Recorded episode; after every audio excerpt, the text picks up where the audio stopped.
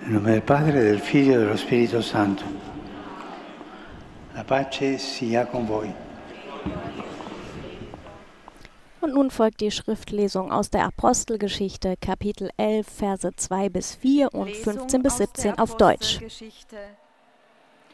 Als nun Petrus nach Jerusalem hinaufkam, hielten ihm die gläubig gewordenen Juden vor, du bist bei den Unbeschnittenen eingekehrt und hast mit ihnen gegessen. Da begann Petrus, ihnen der Reihe nach zu berichten. Als ich zu reden begann, kam der Heilige Geist auf sie herab, wie am Anfang auf uns. Wenn ihnen Gott die gleiche Gabe verliehen hat wie uns, als wir zum Glauben an Jesus Christus, den Herrn, gekommen sind, wer bin ich, dass ich Gott hindern könnte? Wort des lebendigen Gottes. Cari fratelli e sorelle, buongiorno. Liebe Brüder und Schwestern, guten Tag. Heute möchte ich euch von zwei Brüdern erzählen, die im christlichen Osten so berühmt sind, dass sie als Apostel der santi bezeichnet werden. Die heiligen Kyrill und Methodius. Sie wurden in Griechenland geboren im 9. aristocratica, Jahrhundert in einer aristokratischen Familie und verzichteten auf eine politische Karriere, um sich dem Klosterleben zu widmen. Aber ihr Traum von einem zurückgezogenen Leben war nur von kurzer Dauer. Sie wurden als Missionare nach Großmähren gesandt. Das zu jener Zeit verschiedene Völker umfasste, die bereits teilweise evangelisiert waren, bei denen aber noch viele heidnische Sitten üblich waren. Ihr Fürst suchte Lehrer, um den Völkern den christlichen Glauben in ihrer Sprache zu erklären. Die erste Aufgabe von Kyrill und Methodius bestand also darin, die Kultur dieser Völker eingehend zu studieren. Der Glaube, der muss der Kultur auch angemessen verkündet werden. Das ist sozusagen der Refrain der Verkündigung, immer. Kyrill fragt also, ob sie ein Alphabet haben, und sie sagen nein. "Chi può Und er antwortet, un discorso sull'acqua?" Wer kann die Lehre auf das Wasser schreiben? In der Tat, um das Evangelium zu verkünden und zu beten, brauchte man ein geeignetes, spezifisches Werkzeug. Und so erfand er das glagolitische Alphabet, übersetzte die. Bibel und die liturgischen Texte. Die Menschen spüren, dass der christliche Glaube nicht mehr fremd ist, sondern zu ihrem Glauben wird. Es wird ihr Glaube, der in ihrer Muttersprache bezeugt und verkündet wird. Man stelle sich vor, zwei E griechische Mönche geben den Slawen ein Alphabet. Es ist diese Offenheit des. Herzens, die das Evangelium bei ihnen verwurzelt hat. Sie hatten keine Angst, diese beiden. Sie waren mutig. Bald aber schon, da regte sich Widerstand von Seiten einiger Lateiner, die sich des Monopols der. Predigt unter den Slawen beraubt sahen. Ja, in der Kirche, hm, manchmal ist das so. Ihr Einwand, der war religiöser. Natur, aber nur dem Anschein nach. Gott kann nur den drei Sprachen gepriesen werden, die auf dem Kreuz geschrieben stehen, sagten sie. Hebräisch, Griechisch und Latein. Die das gesagt haben, die hatten eine ziemlich verschlossene Mentalität. Aber Kyrill, der antwortet so, Gott will, dass jedes Volk ihn in seiner eigenen Sprache preist. Zusammen mit seinem Bruder e Methodius wendet er sich an den Papst. Und der genehmigt ihre liturgischen. Texte in slawischer Sprache und lässt die Bücher auf dem Altar der Kirche e con Santa loro Maria Maggiore aufstellen und er singt mit ihnen den. Lobpreis des Herrn gemäß dieser Bücher. Eh? Gute Leute waren das. Kirill starb einige Tage später. Seine Reliquien werden noch heute hier in Rom verehrt, in der Basilika des heiligen Clemens.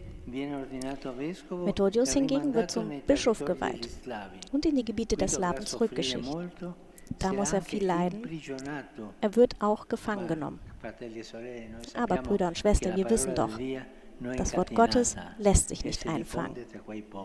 Und es breitete sich unter diesen Völkern aus. Mit Blick auf das Zeugnis dieser beiden Evangelisatoren, die Johannes Paul II.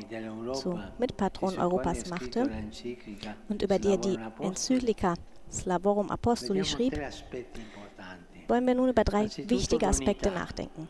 Erstens die Einheit. Die Griechen, der Papst, die Slawen. Damals gab es in Europa eine ungeteilte Christenheit, die gemeinsam an der Evangelisierung arbeitet. Das ist ein bedeutender Aspekt. Außerdem auch die Inkulturation. Evangelisierung und Kultur sind eng miteinander verbunden. Das zeigt, dass Evangelisierung und Kultur eng verbunden sind. Man kann das Evangelium nicht abstrakt von den Menschen fern verkünden. Es ist wichtig, auch die Kultur auszudrücken. Und der dritte Aspekt ist die Freiheit. Bei der Verkündigung braucht man auch Freiheit. Dafür braucht es allerdings auch Mut. Eine Person ist, umso freier, je mutiger sie ist und sich nicht einfangen, nicht fesseln lässt. E Brüder und Schwestern, bitten wir Kyrill und Methodius, dass auch wir diese Freiheit haben und Werkzeuge sind im Dienst und im Gebet. Vielen Dank. Heiliger Vater, die Gläubigen deutscher Sprache möchten Ihnen ihre herzliche Zuneigung und aufrichtige Verbundenheit bekunden und versichern Sie zugleich Ihres Gebets in allen Anliegen Ihres universalen apostolischen Dienstes. Zum Schluss dieser Audienz singen wir gemeinsam das Vaterunser in lateinischer Sprache. Danach wird der Heilige Vater den apostolischen Segen erteilen. Gern schließt er darin ihre Angehörigen ein, besonders die Kinder, die älteren Menschen und die Leidenden. Er segnet auch die Rosenkränze und die übrigen Andachtsgegenstände, die sie dafür mitgebracht haben. Es folgt nun eine Zusammenfassung der Katechese des Heiligen Vaters in deutscher Sprache. Liebe Brüder und Schwestern, heute wollen wir das Beispiel der heiligen Kyrill und Methodius betrachten. Die beiden Brüder wurden im 9. Jahrhundert in Griechenland geboren und entschieden sich für das monastische Leben. Als sie dann als Missionare nach Großmeeren gesandt wurden, trafen sie auf verschiedene Völker, die zum Teil zwar schon evangelisiert worden waren, bei denen aber noch viele heidnische Sitten üblich waren. Dadurch, dass die beiden griechischen Mönche das Evangelium in der Muttersprache der örtlichen Bevölkerung verkündeten, konnte der christliche Glaube in den Herzen der Menschen tiefe Wurzeln schlagen. Papst Johannes Paul II. hob in der Enzyklika Slavorum Apostoli im Blick auf ihr Wirken die Bedeutung der Einheit, der Inkulturation und der Freiheit hervor. Kyrill und Methodius erlebten eine noch ungeteilte Christenheit. Je mehr die Einheit in Christus wächst, desto kraftvoller wird unser Glaubenszeugnis sein. Ein zweiter Aspekt ist die Inkulturation, die sanft an das Gute und Wertvolle in den Kulturen der Völker anknüpft und sie in Christus zur Erfüllung führt. Schließlich lebten die Apostel der Slawen ihren missionarischen Eifer in der Freiheit, die das Evangelium nicht in der, Gefang in der Vergangenheit gefangen hält, sondern es in der Gegenwart und Zukunft hineinträgt.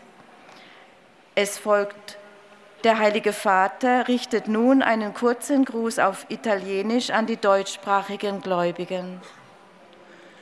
Rivolgo un cordiale saluto ai pellegrini di lingua tedesca, in particolare agli alunni della Medlen Schule Volkach e del San Raphael Gymnasium a Heidelberg. Settimana prossima ricorre la solennità di tutti i santi. Qui a Roma potete scoprire tanti luoghi che ci invitano a incontrare i santi.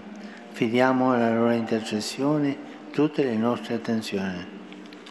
Einen herzlichen Gruß richte ich an die Pilger deutscher Sprache, besonders an die Schüler der Mädchenrealschule Volkach und des St. Raphael Gymnasium in Heidelberg.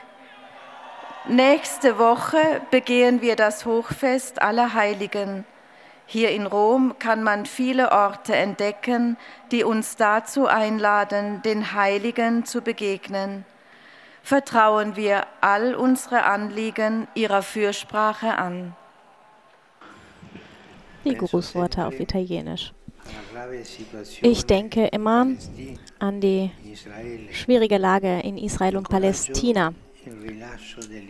Und ich rufe alle dazu auf, die Geiseln freizulassen und humanitäre Hilfen nach Gaza zu lassen. Ich bete weiter für alle, die leiden. Und ich hoffe auf Wege des Friedens im Nahen Osten und auch in der gemarterten Ukraine und in allen anderen Regionen auf der Welt, die vom Krieg getroffen sind. Ich erinnere alle auch, dass übermorgen, am Freitag, 27. Oktober, ein Fastentag und Gebetstag und Bußtag angesetzt ist. Um 18 Uhr hier auf dem Petersplatz werden wir uns treffen zum Gebet, um den Frieden auf der Welt zu erbitten.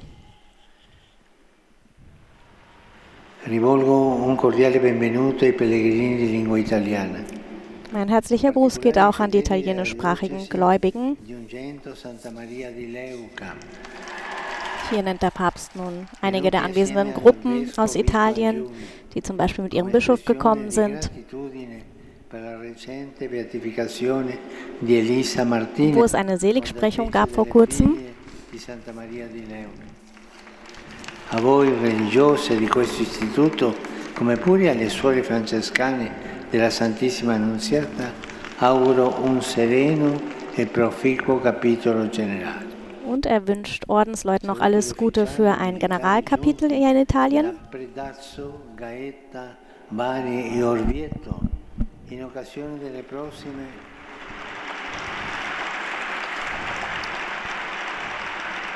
Auch eine Gruppe der italienischen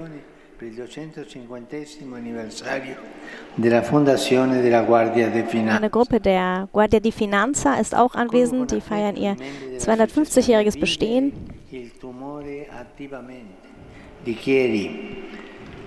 Gli studenti dell'Istituto Maria Santissima Preziosa eine Gruppe von Studierenden grüßt der Papst und natürlich auch viele italienische Vereine. Explizit erwähnt er hier Gruppen aus Apulien. Ich grüße auch alle jungen, alle alten Menschen, alle Kranken und alle frisch Vermählten. Und ich rufe alle dazu auf, täglich den heiligen Rosenkranz zu beten und von der Jungfrau Maria zu lernen, in Einheit mit Jesus zu leben. Allen meinen Segen. Es folgt das gemeinsame Vaterunser auf Latein. Pater noster, qui es in celis, sanctificetur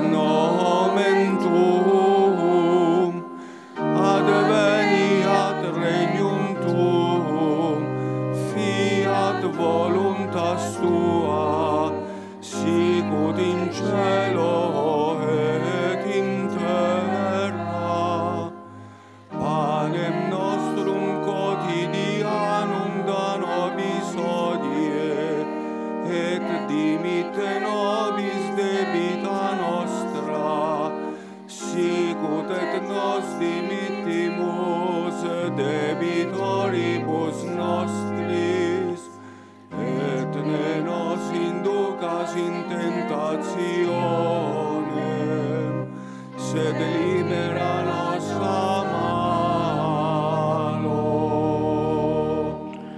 Domino hoviscum. Et cum spiritu tuo. Sin nomen Domini benedictum.